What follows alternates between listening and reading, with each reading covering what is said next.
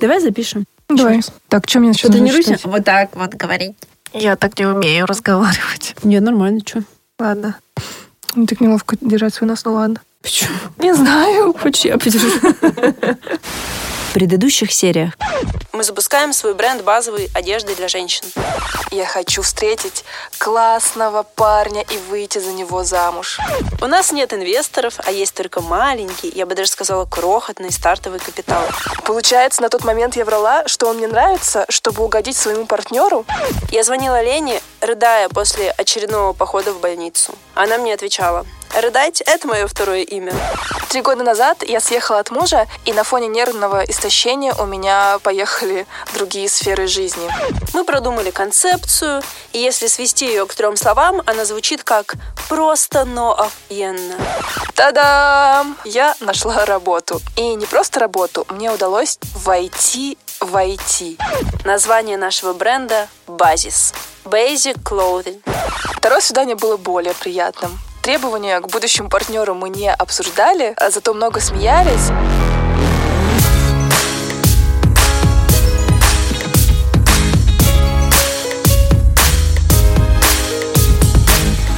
Эпизод, в котором мы плюем страху в лицо. Привет, смельчаки и смельчачки! Это ваши бесстрашные трусихи Арюна и Таня в приключенческом экшен-блокбастер подкаст-сериале «Акулы фантазирования». Здесь историю пишем мы. А слушаете вы. Если хотите попасть к нам в выпуск, пишите свои истории нам в инсту. Пишите хоть о чем, но лучше всего о страхе, так как сегодняшний выпуск именно о нем. Мы сегодня расскажем о малой части того, чего мы боимся.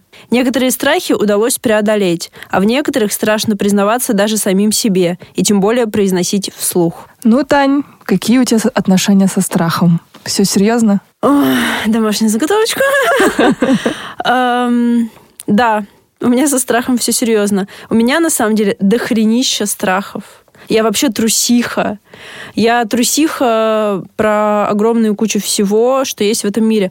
Меньше всего, мне кажется, страха во мне вызывают какие-то социальные контакты. То есть общение, общение, когда нужно что-то с кем-то перетереть, договориться, даже ну, там, может быть, познакомиться или что-то такое, это для меня, наверное, не очень страшно, хотя вот для многих людей это страшно. Но зато для меня страшно все, что касается физического какого-то проявления. Ну, не все, многое. Например, я не умею кататься на велосипеде, я не умею плавать, я никогда не катаюсь на аттракционах э, в парках развлечения. Что еще бывает? Вот я впервые в жизни села на лошадь, и это было дичайше страшно. А что еще? Ну, ты не умеешь, потому что тебе страшно, а не не умеешь, потому что ну, не, хо- а, не хочешь кататься да, на велосипеде. конечно. Не-не-не, ты что? Я просто мечтаю кататься на, на велосипеде. Вот ты сейчас скоро купишь велосипед. Я уже на... купила. Поздравляю! Я скоро научусь кататься на велосипеде. Я очень сильно хочу кататься на велике, просто я, да, я как-то боюсь. Кататься на роликах боюсь, на самокате боюсь. В общем, все, что касается какого-то движа, какого-то экшена, именно такого мы, движения в пространстве, это мне очень страшно. Э, все, что касается движения, раньше я боялась больше, теперь боюсь меньше. А все, что касается животных, например, э, я вообще, у меня панический страх собак был всю жизнь. Опять же, в последние годы он становится меньше и уже такое немножко остаточное. То есть больших собак, агрессивных я боюсь. Ну, их все боятся. Ну да, ну я прям пиздец боюсь. Ой, сматерилась. Ну, я прям очень сильно боюсь. Гораздо больше, чем другие. Вот. А средних собак и маленьких собак я больше не боюсь. А раньше я боялась всех собак, даже маленьких шавочек, вообще абсолютно всех, потому что меня в детстве напугала большая собака, даже не кусала просто напугала. Небольшую историю вспомнила. Короче, как-то раз в Якутске мы гуляли с моим тогда будущим мужем, а сейчас уже бывшим мужем. С твоим будущим бывшим мужем. Да, будущим бывшим мужем. И мы что-то идем, а в Якутске очень много бродячих собак. И женщина идет, и ее вокруг... А как они выживают? Я не знаю. И ее начинает окружать такая стая собак. Мой бывший, он бежит, побежал спасать эту женщину, размахивая сумкой и крича что-то. И я тогда подумала... И тогда я подумала, господи, какой смелый.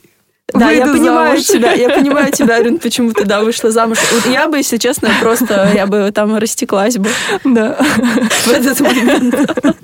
Вот. Вообще, на самом деле, я бы уже давно убежала. Я бежала бы в противоположную сторону от этой э, своры собак.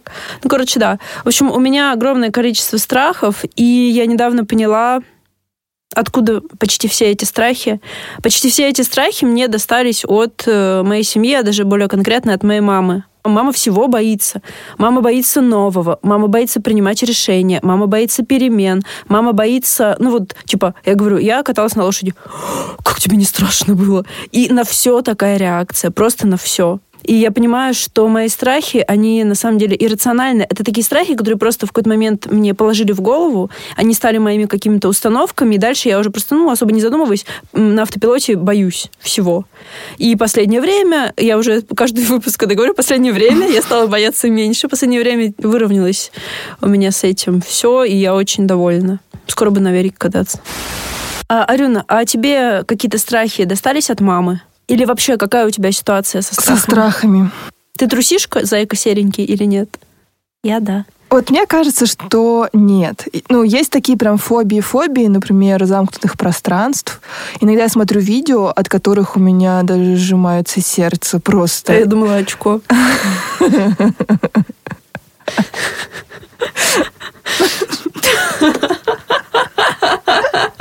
Или начинает играть.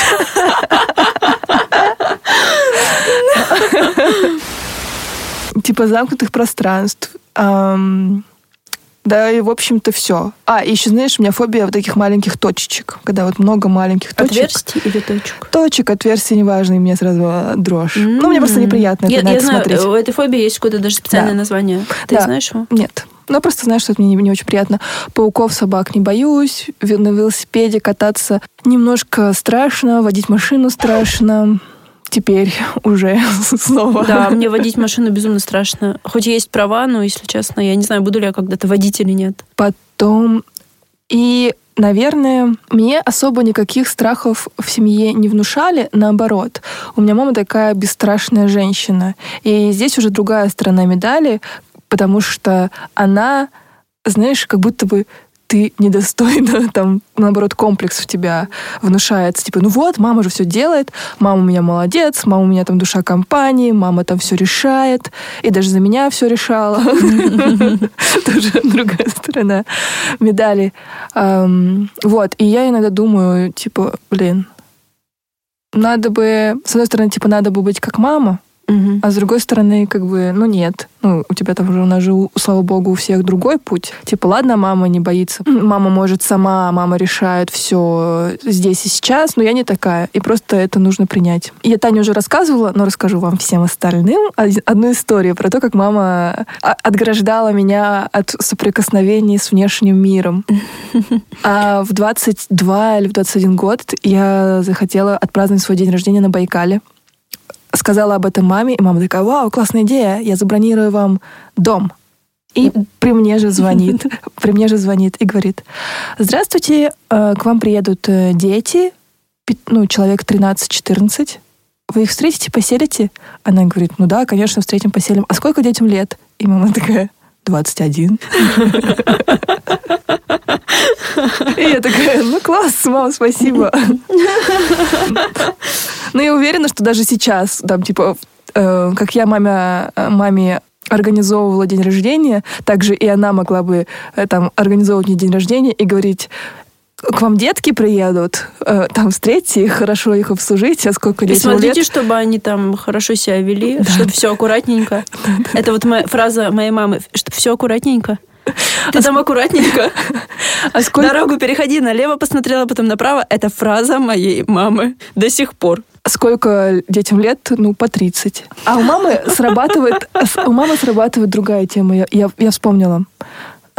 Мама начинает переживать только если ты в зоне ее, ну, дос- ну, как сказать, в зоне, ну, в зоне её- ее ответственности. Да. То есть, типа, Если- у нее в квартире. ну, либо в одном городе. Когда я приезжала домой на выходные, она меня могла контролить просто как Типа, ты где?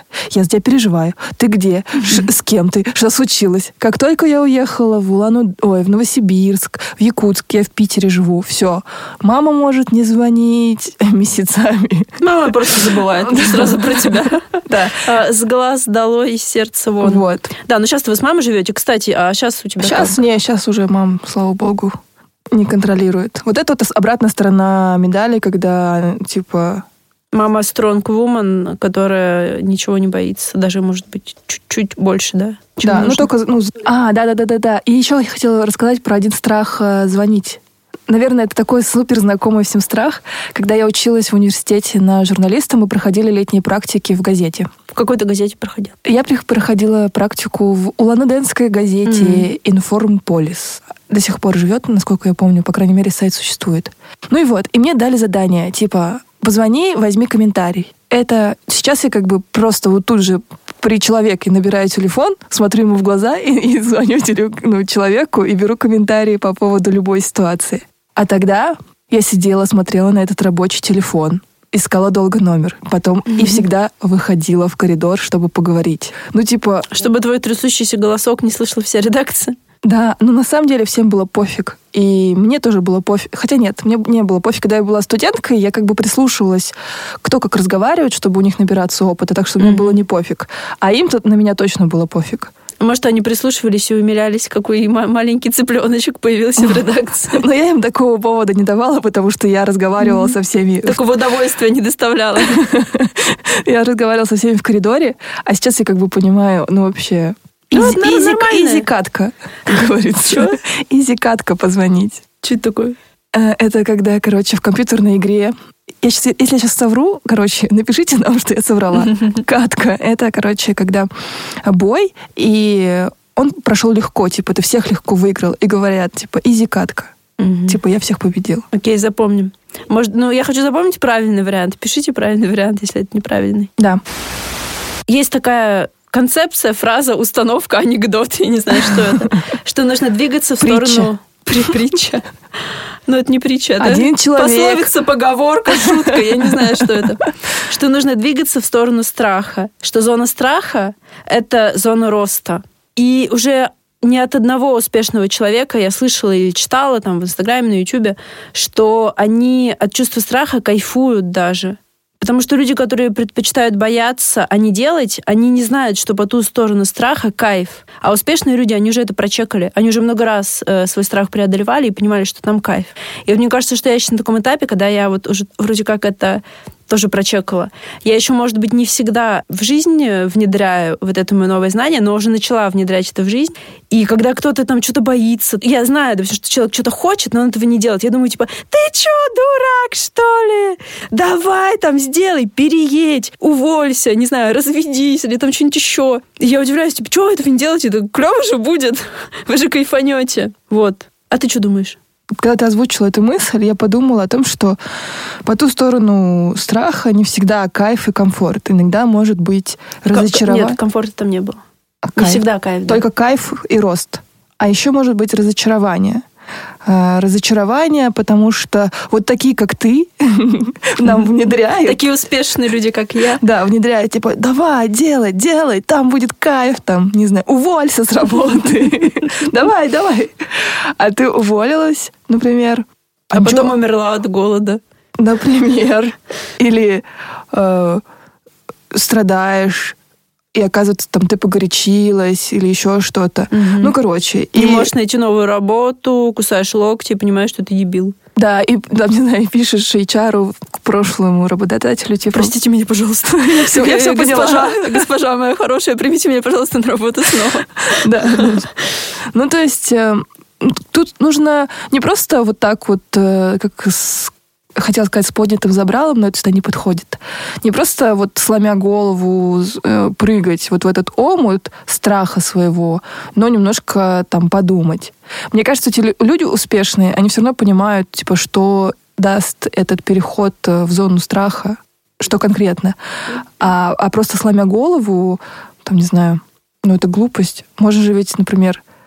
Свернуть шею, прыгая. Да, я тоже хотела про это сказать. Да, ну то есть, наверное, нужно все-таки как-то соизмерять свои риски и выгоды, а, которые ты получишь.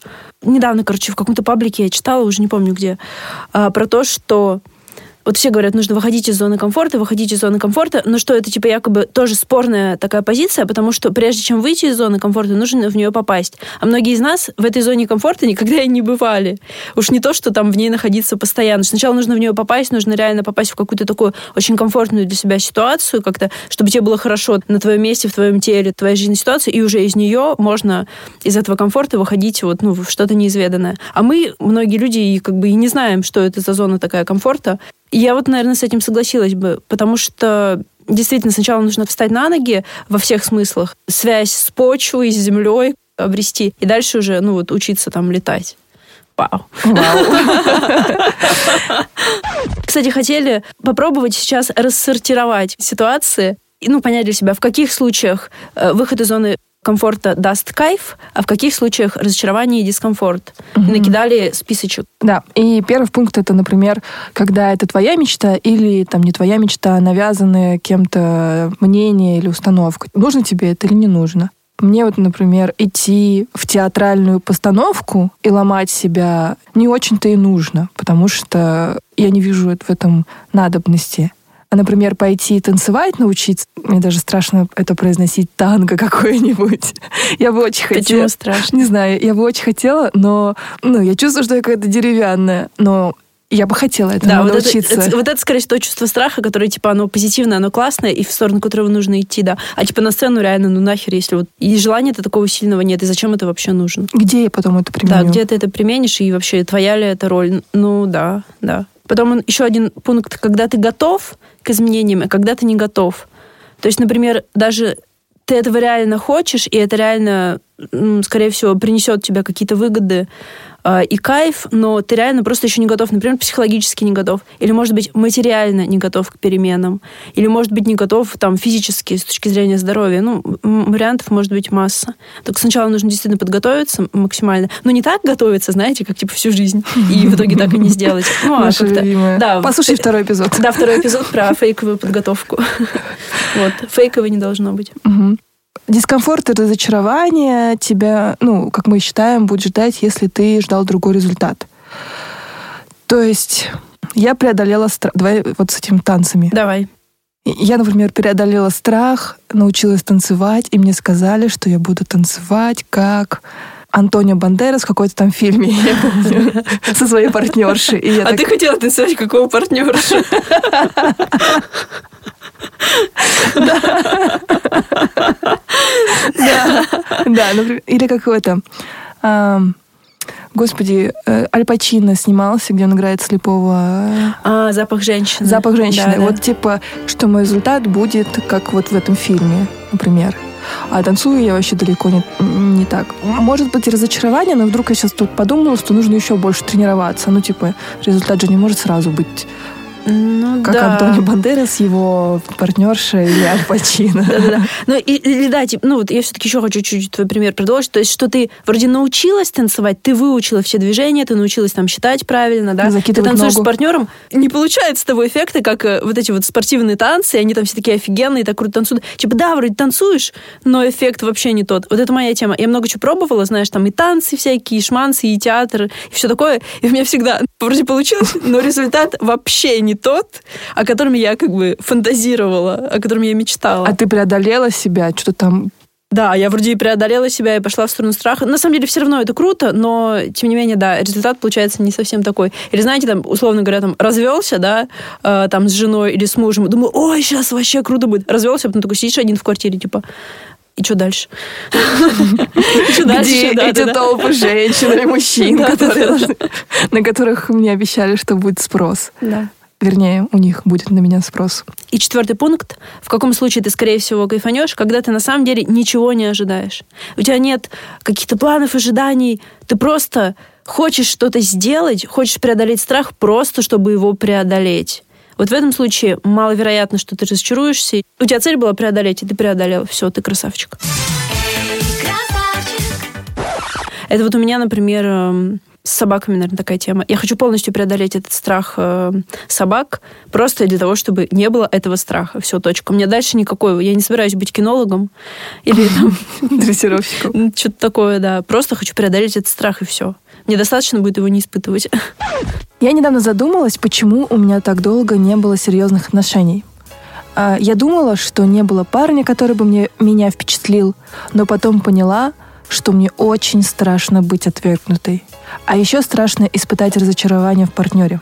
Помню, э, тему влюбленности и отношений мы обсуждали с моим психологом. Она спросила меня про детские и подростковые влюбленности. И я поняла, что практически все они были безответными и несчастными. Я всегда была девочкой, которая пишет письма, ждет ответа, но получает «ты классная, но...» м, Я уже рассказывала об этом в эпизоде про отказы с работой. Мозг научился обесценивать влюбленность.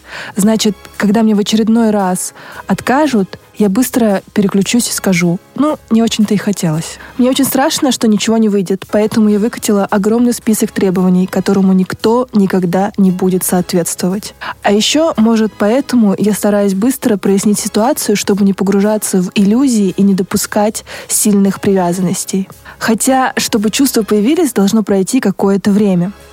Расскажу короткую историю про иллюзии. В прошлом году я познакомилась с одним парнем. Будем называть его Ибрагим. Вам знакомо такое имя? Ибрагим был классным, веселым, интересным, с крутыми какими-то странными историями и красивой квартирой. А, теперь эта квартира на самом деле референс для моей Будущей квартиры. будущей квартиры. Единственным минусом Ибрагима было его разбитое сердце. Мы общались, гуляли, смотрели кино, проводили вместе время, а потом я на что-то обиделась. Причем помню, он спрашивал, все нормально? Я отвечала «да», а сама удалила номер телефона, заблокировала его в Телеграме и думала, что забыла, но на самом деле до сих пор о нем думаю.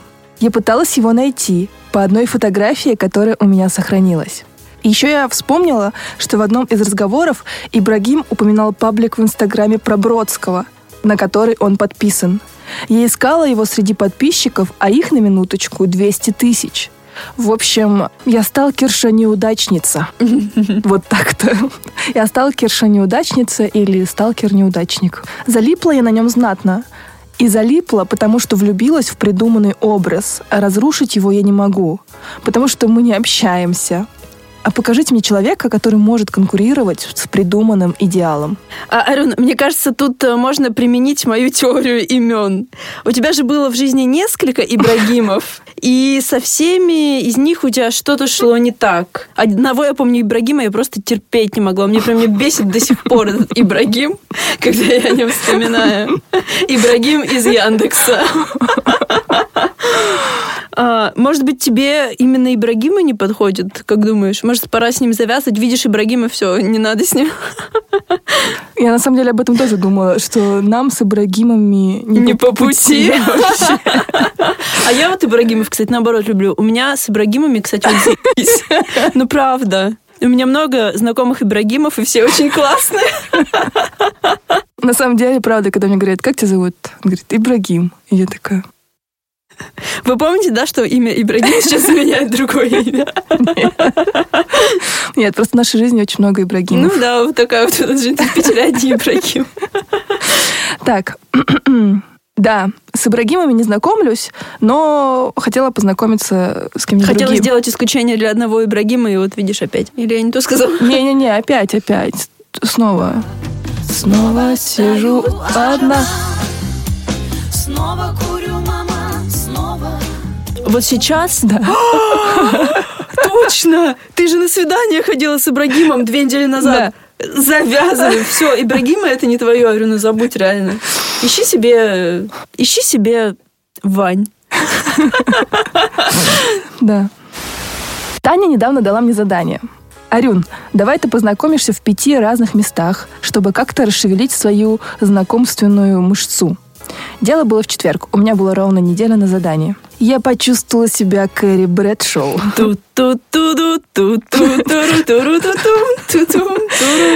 Которая готовит колонку для еженедельной газеты. Но задание кат- катастрофически провалило. Я начала выполнять задание в субботу на закрытие выставки в Манеже. Подумала, ну где, как не на выставках, можно познакомиться? Но я была уставшая и выглядела как человек с каким-то расстройством. Я постоянно оглядывалась, будто за мной следят, или будто я за кем-то слежу. Будто. Будто ты за кем-то следишь. Будто. Когда я замечала одинокого парня, то некоторое время за ним, правда, следила, чтобы понять, один он или нет. Знаешь, это... У меня сейчас это в голове розовая пантера. Да, и это от одной скульптуры к другой я за ним передвигалась. Господи. А, в итоге я ни с кем не познакомилась, но, наверное, очень многих напугала. Вывод. На выставках обычно ходят парами. Либо очень пожилые мужчины. Либо геи. Либо подружки. Либо женщины. Да, очень много женщин. А потом было воскресенье, которое я провела дома с собакой. Потом рабочая неделя. И вечерами как-то даже никуда не хотелось идти, кроме тренировки в бассейн. А потом снова выходные, и вот мы уже записываем новый выпуск. Короче, кажется, целенаправленное знакомство — это плохая идея, а все должно происходить спонтанно и не по плану. Так как в этом эпизоде мы говорим о страхах, расскажу о моем самом главном страхе на данный момент. Что никакого бизнеса, никакого собственного бренда одежды, никакого магазина, а значит успеха и благополучия не будет. Сама эта фраза «бизнеса не будет», она для меня как бом тяжелый тревожный удар в колокол. Это что, значит, что мне придется выходить на работу по найму? О май гад, пожалуйста, только не это. Откуда такие мысли? В нашем с партнеркой деле начались первые проблемы. Во-первых, пошив капсулы занял гораздо больше времени, чем мы закладывали изначально. В итоге на данный момент готова максимум треть из того, что было запланировано. Мы поняли, что нам нужно больше подрядчиков и что швеи из Лениного ателье физически не успевают делать свою основную работу и шить вещи для нас, даже на начальном этапе. Сейчас мы ищем талантливых и ответственных швей-надомниц и конструкторов одежды, которые подхватят проект и разгрузят Лену. Следующая проблема это низкое качество ткани, которую мы радостно и бодро закупили. После пошива и тестирования первых образцов мы обнаружили, что часть вещей начали закатываться еще до первой стирки. Хреново держать форму и всячески капризничать. Хотя ткань была дорогая и натуральная. Это значит, что нам нужно снова искать материалы, но теперь больше внимания уделять всяким характеристикам типа износостойкость. А как это понять без тестирования? Хз. Надо погуглить. Мы с моей партнеркой привели внеочередное срочное собрание акционеров бренда «Базис» и единогласно постановили, что это лето нужно посвятить подготовке осенней-зимней коллекции, а не страдать херней и снова фантазировать, что мы отошьем капсулу за две недели. После этого важного стратегического решения мы разрешили себе отдохнуть месяцок-другой.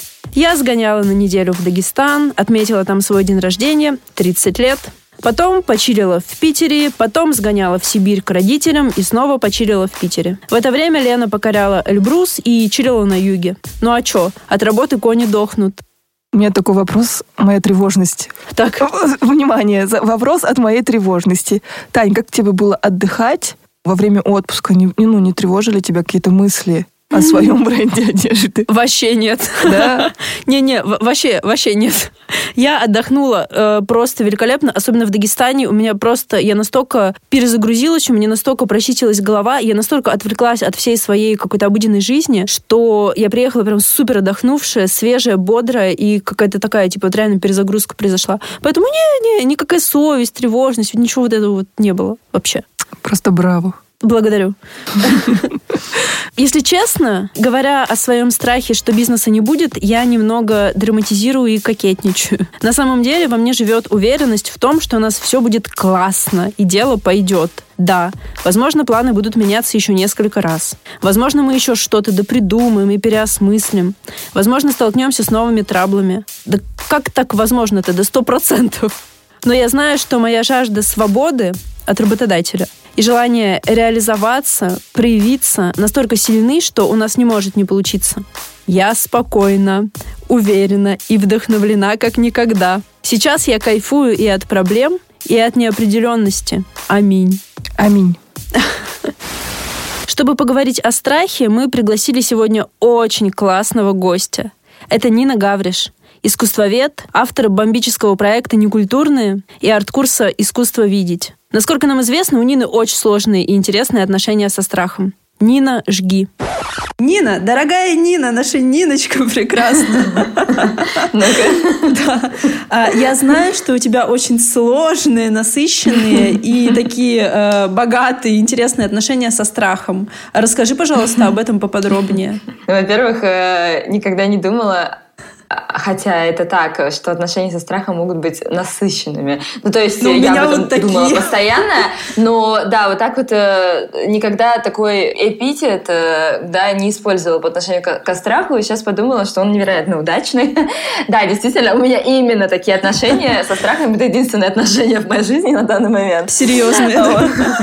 Да, в принципе, да, единственное отношение, потому что других отношений у меня нет. А, Даже не знаю, что ответить на самом деле. Действительно, страх, наверное, это один из э, главных моих э, каких-то э, состояний в жизни. И Да, но при этом у тебя есть э, собственный образовательный проект, собственный просветительско там такой бизнесовый проект, не культурный, да. При этом ты недавно переехала в Москву, и вроде как сложно сказать, что ты такой человек, который сидит, ничего не делает.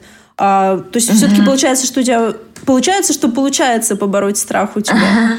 А, Наверное, главное, т- т- я не знаю, трагедия моей жизни э, и специфика вообще меня как личности, прости господи, а, заключается в том, что я исключительно убедительно транслирую бесконечный праздник жизни. Я по природе своей э, человек очень артистичный, человек очень раскованный и такой экстравертивный. Мне очень легко транслировать какие-то вещи вовне, и поэтому э, на протяжении всей своей жизни создаю абсолютно э, такое э, иллюзию, да, и медиа, они только помогают, Инстаграм только способствует этому, да, иллюзию такого бесконечного праздника жизни, такого просто человека исключительно уверенного в себе, самодостаточного, который делает то, что он хочет, у которого нет никаких внутренних границ, вот, и... Отбей пятюню.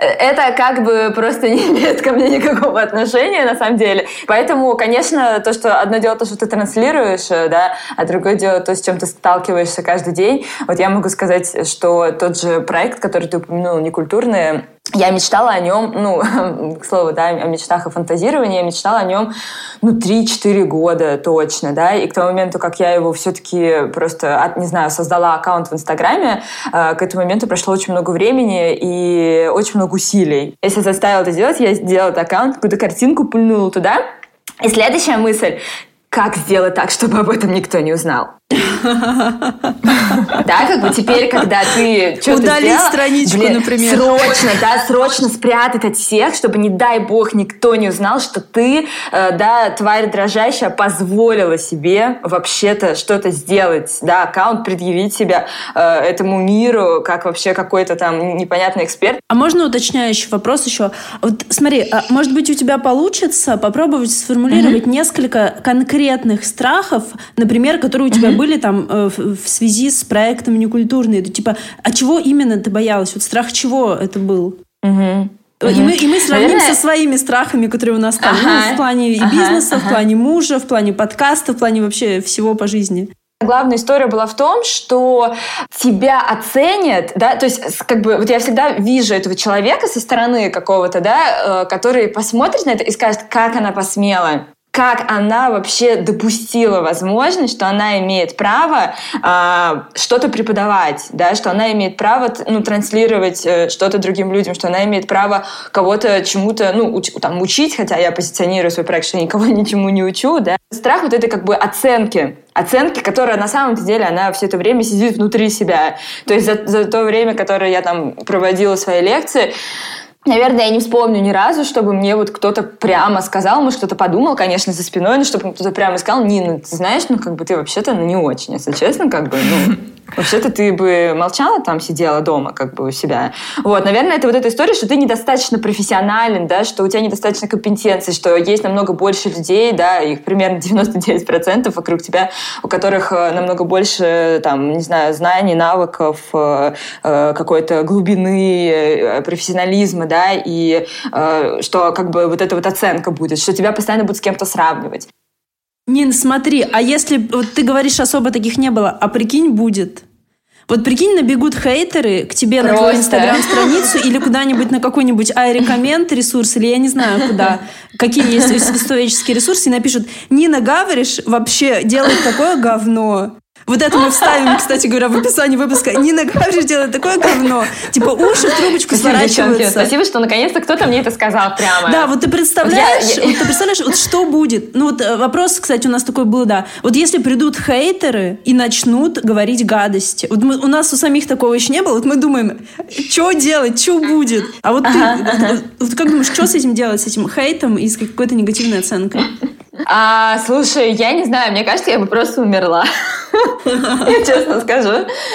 Я, я, ну, наверное, сейчас я уже э, немножечко, ну, как бы, все равно стала чуть более стабильной. Все-таки годы психотерапии, коучинга, и он у меня сейчас, например, продолжается, да, они не прошли даром.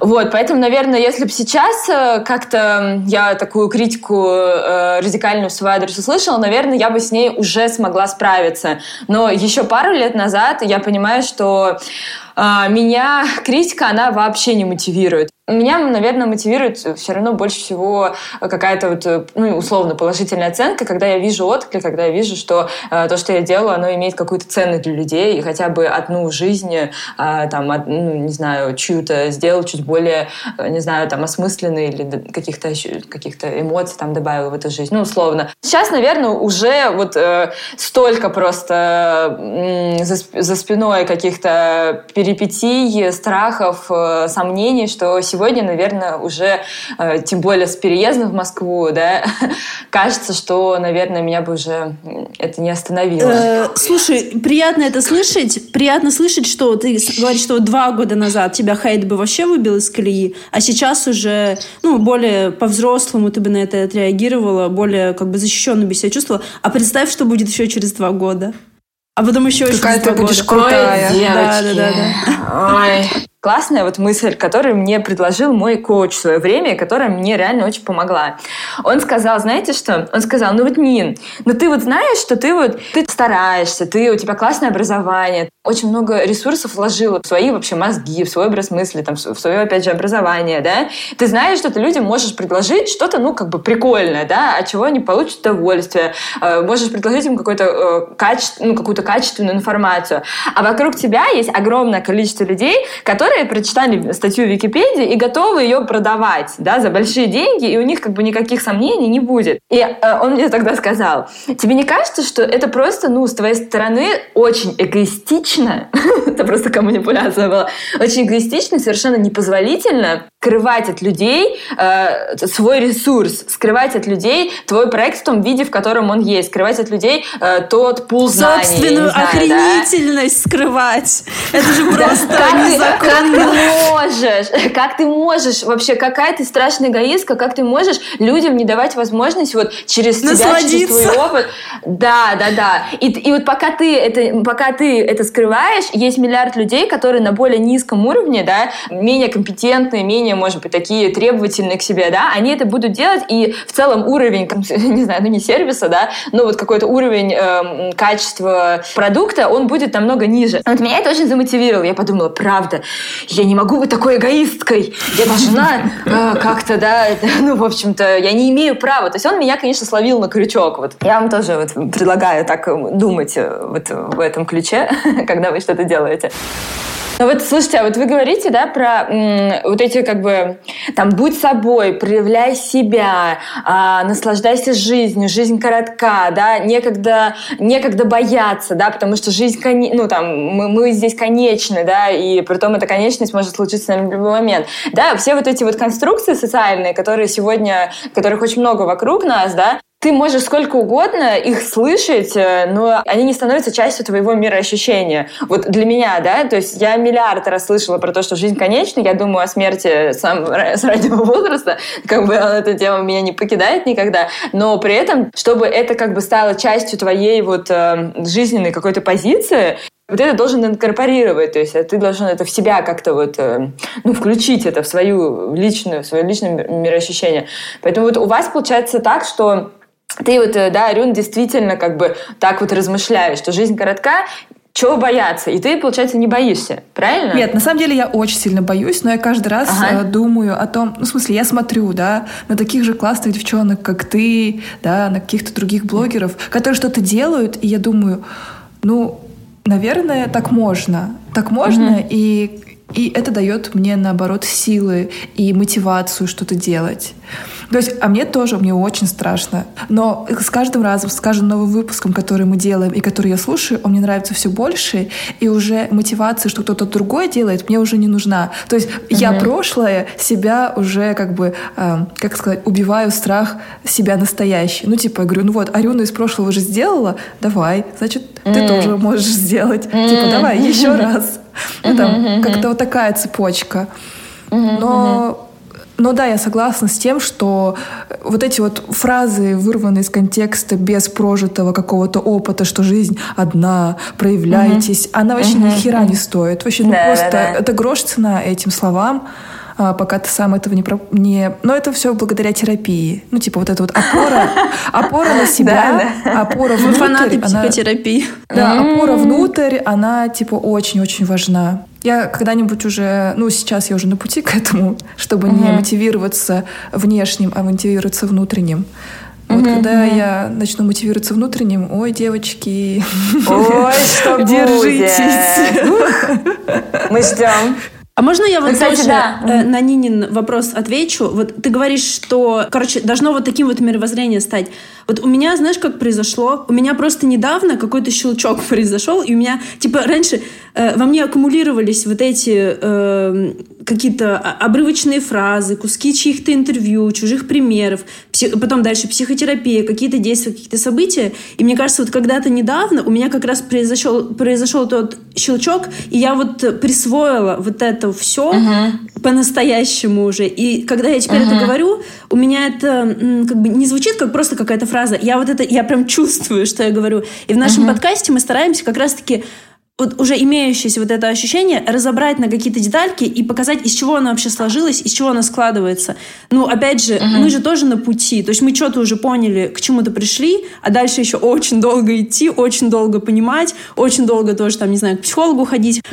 Вот. Так что да, конечно, просто одни фразочки без... эм, опыта. Без опыта, И да, без опыта, они такие довольно бессмысленные. Да, они бессмысленные, они, если честно, даже немного раздражают. Я тоже, э, к слову, о, там, о подкастах, я очень хотела сделать либо подкаст, либо эфир, либо все что угодно, либо вот недавно, господи, забыла, как называется, вот эта новая соцсеть, э, Clubhouse. Clubhouse, господи, да, сейчас который просто умер так же быстро, как и, и родился, А, вот, и в Clubhouse е. Пока, видите, пока я собиралась, как бы уже соцсеть возникла и как бы исчезла с горизонтов, вот, и я хотела с психологом обсудить вот эти вот темы вообще. Сегодняшние социальные такие лозунги, да, будь собой, принимай себя, люби себя, забота о себе, что как бы в какой-то момент их становится так много, что ты уже просто не знаешь, куда от них деться, ты уже не хочешь не любить себя, ты не хочешь быть осознанным, ты как бы не хочешь не проявляться, ничего, потому что, ну, как бы этого так много, ну, это вообще когда, как работают любые тренды, когда э, что-то, чего-то становится слишком много, тренд в этот момент заканчивается, да, когда это становится массовым. Вот так же и здесь. И меня это очень, как бы, ну, не то, что беспокоит, но мне кажется, что это м, на самом деле не, не делает нас ни счастливее, не дает нам возможности там, лучше себя понять, не дает нам, правда, ресурсы, чтобы проявляться. Таня танцевала фламенко на сцене. Боялась танцевать в принципе и боялась сцены. Арюна признавалась в любви первая. Боялась быть отвергнутой. Таня выступала на отчетнике по актерской речи. Боялась публичных выступлений. Арюна заменила фразу «я» последняя буква в алфавите на «я хочу все». Боялась говорить о своих желаниях. Таня заменила фразу «я хочу все» на «я хочу только самое лучшее». Боялась упускать возможности и говорить «нет». Арюна научилась говорить коллегам, когда что-то не устраивает. Боялась отстаивать личные границы. Таня несколько раз увольнялась с хороших, но нелюбимых работ. Боялась неопределенности и неизвестности. Арюна завела телеграм-канал «Марафон и прочие радости». Кстати, подписывайтесь. Боялась творчески, публично и вообще хоть как-то проявлять себя? Хочу рассказать историю. Я до этого рассказывала про то, что я часто писала письма с признаниями в любви, где мне говорили, ты классная, но бла-бла-бла. И вот я сейчас расскажу первый эпизод в моей жизни об этом. Э, Я училась в восьмом классе, и на 14 февраля я купила какую-то открытку с каким-то таким текстом, типа «Я не могу дышать без тебя», или «Ты там «Ты весь мой мир». Ну, такие очень, как сказать, громкие слова. Высокопарные. Да, которые обычно, ну, сейчас уже я ни, ни за что не скажу, ты весь мой мир, господи, нет, я весь свой мир. Эм, Я как-то даже зашифровала свое имя, чтобы он не узнал, кто это ему написал, и попросила свою подружку э, передать ему открытку. Мгм. Она ему передала открытку на 14 февраля. И где-то через месяц а, мы Господи, как ты этот месяц прожила? очень Напряженно, как на иголках. И где-то через месяц, или, может, в начале марта, он под- подошел ко мне после уроков и берет вот так меня за руку и говорит, это ты мне подарила открытку? И я, так, и я помню, как я покраснела вся, начала ему улыбаться и такая, да? И, знаешь, так закрыла глаза. Ты прям закрыл глаза. Ну, типа, закрыла лицо. Боже, ты такая и- милашка, ты как из аниме. и А он тебя должен был сзади обнять. И убежала. Нет, он меня не остановил никак. И не было сцены, как из аниме. Все, я ушла. А, Это была моя первая любовь. Ну, я влюбилась в него еще, наверное, в классе, когда переходил из шестого в седьмой класс. А эту тему провернула в восьмом, да? А эту тему повернул в восьмом. Ага. А как его зовут? Я помню, его зовут Жаргал. А фамилия? Ты хочешь все Да, да, да, да. Я в него влюбилась просто невероятно. Ну вот, призналась ему в любви. И через... э, Когда мне было... Ну, и тогда мне было, получается, лет 15. Да, лет 15 мне было, я ему призналась в любви. И потом мы встретились э, где-то после универа или около того. То есть мне было лет 21, 20 или 22, а ему, соответственно, 24-25. Мгм. Вот. И мы встретились, короче, э, гуляли по набережной Улан-Удэ. И я думала, господи, не знаю, спустя 6 лет. Об этом моменте я мечтала всю жизнь. Моя 15-летняя девочка просто радовалась. И, и я говорю, ты помнишь, что я была в тебя влюблена в школе? Он такой говорит, нет, ты была в меня влюблена, что? Я говорю, в смысле? Я тебе дарила Я тебе открытку. открытку подарила. Ты что, дурак вообще? Открытку? Я тебе подарила открытку. Потом, не знаю, ты вообще меня супер вдохновлял. И ты этого не почувствовал. И он такой, ну, типа, ну, нет, нет. И вот мы стоим на набережной, и я помню, вот сейчас опишу этот момент. Если, ой. если, если Жаргал его не вспомнит, это не значит, что я его придумала. И что самого Жиргала придумала тоже. И вот э, это меня так обидело. И вот мы стоим вот так вот на набережной, лето, и я чувствую, что, ну, такой момент, как бы для поцелуя. Тот самый Тот момент. самый момент. Я даже как-то так, знаешь, засмущалась, когда рассказываю. Мы стоим на набережной, и он э, решил, захотел меня поцеловать, тянется, а я просто отвернулась. И все. Yeah!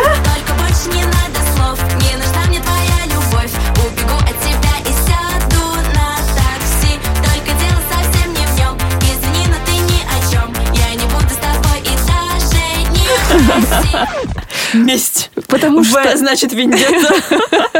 ну, потому что все эти, господи, годы я думала о нем.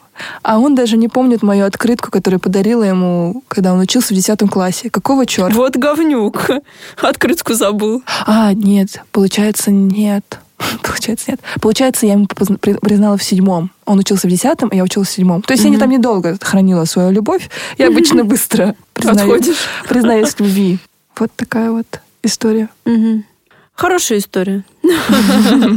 Зло должно быть и будет наказано. Ну, ты еще не рассказала, что ты в ФМШ вообще поступила за него. Или это уже перебор? Это уже перебор, я не буду рассказывать. Что вообще-то он повлиял на всю твою жизнь. Он, он, правда, вот это моя любовь к нему, к этому мальчику, к Жаргалу. тебя всю жизнь изменила, Она реально. всю мою жизнь изменилась. Но не потому, что он был такой классный, это потому, что я очень... Очень, Ты была классной. Очень сталкерша, кажется. Но все равно, Жорик, спасибо. Молодец. Жор, спасибо. Надеюсь, что у тебя сейчас все хорошо, ты счастлив в браке и... Или... Нет, ты просто счастлив. Да, ну не пиши Арюне, не надо вот это вот волочиться за ней опять. Не, все. Твое время вышло. 15 лет назад. 16 лет уже назад. Ну ты злопамятная же. Я все помню, Тань. Ты не представляешь, все помню. Так, ну ладно. Теперь моя история про фламенко на сцене. Как я танцевала фламенко на сцене. Ну, тут, если честно, нет никакой истории. Просто я хочу вспомнить вот эти вот свои ощущения. Вообще для меня долгие годы, всю мою жизнь там до переезда в Питер, танец это было что-то такое, э, как сказать, короче, я не танцевала, я не умела и боялась, как-то стеснялась и волновалась. То есть для меня вот подергаться, там, подвигаться под музыку, это было прям сложно. Я переехала в Питер, и... а мне всегда нравился фламенко танец. Мне казалось, что, блин, вообще самый лучший танец в мире. Я сейчас, в общем-то, так считаю. И я переехала в Питер, решила, когда, если не сейчас, я пойду учиться фламенко. Я действительно пошла и училась три года, даже больше, наверное, года три с половиной. То есть прям серьезно занималась. Два танца, ну, танцевала на отчетный концерт, то есть два раза это было с интервалом в год. И вот я прям помню, как я еду на концерт, а он должен был проходить в ДК, ну, то есть там много народа в зале. И да, это был не соло-танец, а нас было там человек 6-7, наверное, ну, в, нашей, вот, в нашем коллективе музыкальном. Ансамбль. Виа Снежинки. Да, он, правда, не вокально-инструментальный, а танцеваль- танцевальная группа Снежинки. Шучу. А, короче говоря, я прям помню, как я еду в метро, у меня там с собой какие-то розы, волосы, веера, там что-то еще, а, костюм. Я еду и думаю, «Ёб мать, как вообще, это, это как, это сейчас я, что ли, выйду на сцену? Мало того, что танцевать, то есть вот этот барьер, плюс при людях, плюс на сцене, при зале. То есть, ну, это было для меня просто какое-то нереальное испытание. Я вообще ни живая, ни мертвая была, вот серьезно. А прикол еще в том, что я была не на 100% готова. То есть, да, я ходила, да, я занималась, но даже когда мы в классе репетировали этот танец, периодически что-то не получалось. То есть он сложный был. Фламенко, блин, еще сложный танец. И говорю, даже вот на репетициях не всегда получалось. Типа, то получится, то не получится. И я очень боялась, типа, вообще заложать конкретно. В итоге я не станцевала гениально, но я и не заложала. Я нормально, в принципе, отработала, честно, этот номер. И после этого это была такая эйфория. Вот это как раз та ситуация, когда просто желание преодолеть страх. Когда я это сделала, ну, я была счастлива. И знаете, ну, у меня с танцами вообще все изменилось в жизни. Я теперь обожаю танцевать, я обожаю ходить на какие-то тусы, где играет музыка, где можно танцевать. Я чувствую свободу в движениях, и это вообще новая какая-то такая реальность для меня открылась последние несколько лет, и я прям вообще обожаю это. Поэтому, что могу сказать? В этом случае нужно было идти э, навстречу своему страху. И я так рада, что я не упала, и что никто не наступил мне на юбку, и не оторвал кусок, и что я с голой жопой не убегала со сцены. Да, подтверждаю, что Таня очень э, любит танцевать, и сейчас э, хлебом не корми, своди в бар, да- дай потанцевать. Напои, да. Это я прям подтверждаю. Да. Третьем выпуске мы просили вас написать нам о зашкварах, когда вы бросали или даже не начинали что-то классное. Сейчас э, будут короткие выдержки, которые нас больше всего э, удивили, прикололи или э, показались нам знакомыми. Мгм. Вот нам пишет наша прекрасная подписчица. Завела страницу коту, хотела, чтобы он стал мемом, но залила только одну фотку и забила. Я вообще легко могу представить такую ситуацию про себя. тоже. Но фишка в том, что она хотя бы завела страницу и залила фотку. А это я только- кстати, круто, да. Да, а я только думаю, блин, я бы тоже завела бы страницу своей собаки, но вряд ли бы она стала мемом. Ну, хотя бы просто бы Ну, пока ты не заведешь, действительно вряд ли. в моей голове это уже мем. Следующая э, история. Все курсы, которые я покупала, а это десятки тысяч рублей, не прошла. И доступов к ним уже нет. А спортивные тренировки, английский, SMM, рисование, денежная мотивация не работает абсолютно. О, короче, я удивилась, вот когда э, прочитала вот, ну, вот эту вот инфу от э, подписчицы, потому что вот у меня, кстати, наоборот, у меня денежная мотивация работает на все сто процентов. Ни разу не было, чтобы я купила какой-то курс и не прошла. Я их покупаю редко, точечно, и прям то, что я сто процентов хочу. Я очень не люблю терять денежки. Прям вообще. Я стараюсь вот по полной поюзать, ну, если вот я за что-то заплатила, по полной, в общем, взять. Я тоже так же. Я прям, я высмотрю все, что было заложено. Я воспользуюсь всеми услугами. Всеми дополнительными возможностями. Всё, Очень что- много вопросов надо задать еще кураторам, там, преподам. Да, я буду самой активной в чате. Но свои деньги я, типа, отобью. Да, Каждый да, да. рубль, каждую копеечку. Но у меня в этом плане тоже такая вот история. Вот интересно, какая мотивация, получается, работает, если не денежная? А, о, а я не знаю. Я не знаю. Уважаемая подписчица, напиши нам, пожалуйста. Какая мотивация Да, должна... какая, какая мотивация э, тогда для тебя работает? Вот для нас мы решили, что денежная как раз вообще работает. Для тебя, значит, работает какая-то другая, которая не работает для нас. Вот было бы очень интересно узнать, что это, ну, какая это мотивация. Да, на самом деле вы можете написать, э, в- в- Да, кто, ребят, кто все хочет. пишите, у кого, у кого какие, какие мотивации есть. Допустим, там не опозориться. Или какие могут быть еще? Не опозориться, там не потерять деньги, не потерять время, например. Или там, не знаю, чтобы похвалили. Следующее сообщение от подписчицы. Офигенный спортзал, в пяти минутах ходьбы от подъезда, сауна, бесплатные групповые тренировки, кинозал с беговыми дорожками. Блин, это бомба. Купила, не раздумывая, абонемент на год. Честно ходила три раза. На днях звонок из зала. «Ой, у вас скоро абонемент истекает, не хотите продлить?» А я еще и онлайн-курс тренировок прожигаю параллельно. Ой, я прямо, знаешь, я, я слышу это сообщение, э, и у меня прям моя жаба внутри. Еврей Да, внутренне типа- рыдает. Я прям, ох, я представляю, как бы я ходила вот в эти Сауны. и кинозалы с беговыми дорожками. Ух, меня бы уже начинали бы выгонять. А у меня такая тема. Я могу себе представить, что, типа, если бы я купила абонемент на год, что я могла бы не ходить, да. Но я ненавижу годовые абонементы. Я ни разу в своей жизни не покупала годовой абонемент никуда. Я люблю платить за месяц. Если и месяц, допустим, я потеряю денег, ничего страшного. Но вот эти вот годовые абонементы на английский, годовые абонементы в спортзал, вообще не моя история. Я вот не хочу рисковать большим количеством денег, поэтому не-не-не, не мое, не мое. Ну, это прикол, конечно. Ты нас прям приколола. Наша любимая подписчица. Следующее сообщение от подписчицы. Моя самая большая ошибка – то, что я не люблю пробовать. Мне надо сразу. И вот я решила, что стану писать электронную музыку. Кстати, классно, это очень прикольно. Офигенно. Да, вообще круто. Это как я решила, что буду монтировать ролики. Мгм. Видео.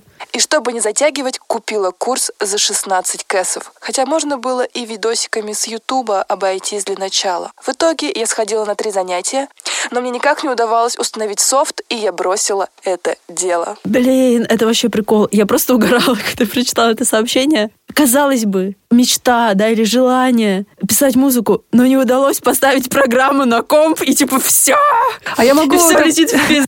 А я могу это легко Я представить. тоже могу это Типа, легко представить, Да, да-да. да. Если сейчас так, что дальше? Что же будет? дальше-то будет? Там вообще много технических будет еще моментов Это же электронная музыка. Прикол, спасибо за письмо. Мы прям очень-очень Не, вот тут я, кстати, я себя узнаю. Вот, реально, такое я могло бы быть. Могло да. бы быть. Вот именно вот технические какие-то сложности, они прям могут вообще выбить из колеи. И, И просто выбесить, отвратить от да. любого там самого крутого плана. Зашкварная история длиной в 9 лет. Году в 2012 на скидках купила себе теннисную юбку. Ой, мне уже нравится эта история. Вспомнила, как в школьные годы, когда занималась теннисом, очень ее хотела, но у меня была форма с шортами. И вот я прикупила юбку, думая, что теперь точно начну заново играть в теннис. С тех пор ищу корт, прицениваюсь, но так и не начала играть. А юбку иногда дома ношу. Блин, 9 лет. Ржака. Да. Я прям вообще моя история. Ну, это в каком-то плане, наверное, могло бы быть моей историей. У меня тоже некоторые желания во мне вызревают десятилетиями. То есть я что-то хочу, хочу. И думаю, да-да-да, надо, надо, надо, надо, надо, надо, Покупаешь надо, надо. что-то. Ну, вот, ну, может такое быть, в принципе. Можно, могу даже что-то и купить. Ну, форму. Ну, я марафон планировала пробежать с 2016 года. Прошло уже пять лет. Типа, вот сейчас пятый год, и я такая в начале года, так, все, если я сейчас не куплю слот, я не побегу. В бассейн тот же самый 10 лет, который я хожу. Ну, мне вот кататься на велосипеде я так не начала, а я все, все-то хочу. Так что прям Да, понимаю. держись, малышка, мы с тобой. Иди давай на теннисный корт, э, мы тебя поддерживаем. Да, кстати, это такой красивый вид спорта и очень Вот, дорогой. теннис это секси, это классная будет фигура, подкачанные руки, ноги, жопа, все остальное. А еще, Поэтому кстати, да. я читала, что развивает очень сильно сердце. Ну, то Ух есть ты. Именно все виды спорта, связанные с ракеткой. Типа М. теннис, бадминтон, там, как еще, как называется? Скош. Скву, да, вот Мгм. он. Так что и Кайф. сердечко свое. Да. Когда-нибудь я тоже займусь теннисом большим. Ой, теннисом вряд ли. Наверное. Но тоже, наверное, нужно будет красивую форму купить. За 9 лет. До начала. Покупай прямо сейчас. К 40 критиш соберусь. Следующее сообщение От мальчика. от мальчика. Привет, мальчик. Наш любимый мальчик. В 7 лет я решил построить кинотеатр под столом. То есть сделать проектор из лампочки и линзы и натянуть экран. Я рассказал об этом родственникам, одноклассникам и даже незнакомой тете в электричке по дороге на дачу. Из начатого. Чертеж. Из точки лучи летят на экран. И стол, завешенный тряпками. Потом долго было стыдно, но так и откладывал это дело. Прикол. Это прикол. А я, кстати, таких амбиций как-то у меня не было в детстве, каких-то серьезных проектов таких. Вообще не 9 было. лет? Там в 7. Да, в 7 лет. Ну что, я считаю, что это уже победа, что в 7 лет в голове зреют такие инженерные планы. Да, я в 7 лет только делала поделки из э, лука, морковки, А из яичной шкарлупы, да, шк- шкарлупы. а потом эти... А, а как скорлупы? Я хотела еще сделать такой дисклеймер, что, ребят, мы как бы, может, там где-то кому-то показалось, что мы там посмеялись над вами. Ну, в смысле, да, мы поржали так же, как мы ржем сами над собой, над этими проектами. Если что, не обижайтесь, мы по-доброму над вами смеемся, да? Не смеемся, узнаем в этих историях себя. Мгм. Мы, сме- мы, неправда, мы смеялись. И когда читали, и когда, когда читали как бы в, телеге это, ой, то есть в Инстаграме, и сейчас, когда это Да, и хочу, знаешь, заметить, что даже маму не пришлось просить написать. Да. И сестру. Да, да. Спасибо, ребятки, что написали. Вы нам пишите еще какие-то, все, что хотите, истории какие-то о себе, с планированием связанные, со страхами, со всеми теми темами, на которыми у нас уже были выпуски. Да, можно рассказать, как вы признавались сами в любви. О, да, это будет нас Пишите нам про все свои травматичные опыты. клуб ОС «Одиноких сердец». Мгм. Вот, спасибо. Мы очень-очень Да, спасибо, сильно ребят. рады. Итак, вы дослушали пятый эпизод легендарного подкаст-сериала «Акулы фантазирования». Сегодня мы празднуем наш маленький юбилей. Мы желаем нашему подкасту быть здоровеньким, счастливым, расти по подписчикам и радовать своих мам. Уважаемые рекламодатели, первая интеграция будет отличным подарком на юбилей нашего подкаста. Мы открыты к предложениям. Предлагайте. Наши уважаемые слушатели, а от вас лучшим подарком для нас будет лайк, подписка, коммент, оценка, отзыв на подкаст-платформах и шер вашим друзьям и знакомым. Не забывайте подписываться на наш инстаграм YoSharks подкаст через нижние подчеркивания. Ссылка в описании. Арюна планирует рандомно высылать подписчикам в директ свои голые фотки и заговор от секущихся волос. Не пропустите. Новый выпуск в среду через две недели. Обожаем вас. Обожаем вас. Пока-пока. Пока-пока. Следующей серии. Это у меня началось еще со школы, потому что я училась в довольно-таки строгой бурятской национальной школе. Люди вечный нейтралитет. Я ненавижу таких людей. Меня зовут Таня Новикова, и я конфликтный человек. И, если честно, э, как в любой такой немножко деспотичной или тираничной структуре, это даже как-то не принято обсуждать. Что вы на меня так смотрите? Ух ты, сука, интеллигент. Вы слышали такое э, выражение «бар для съема»? Это такой бар, куда все приходят, чтобы познакомиться с понятным продолжением. Шлюший бар. Люблю этот бар, кстати. Часто там бываю.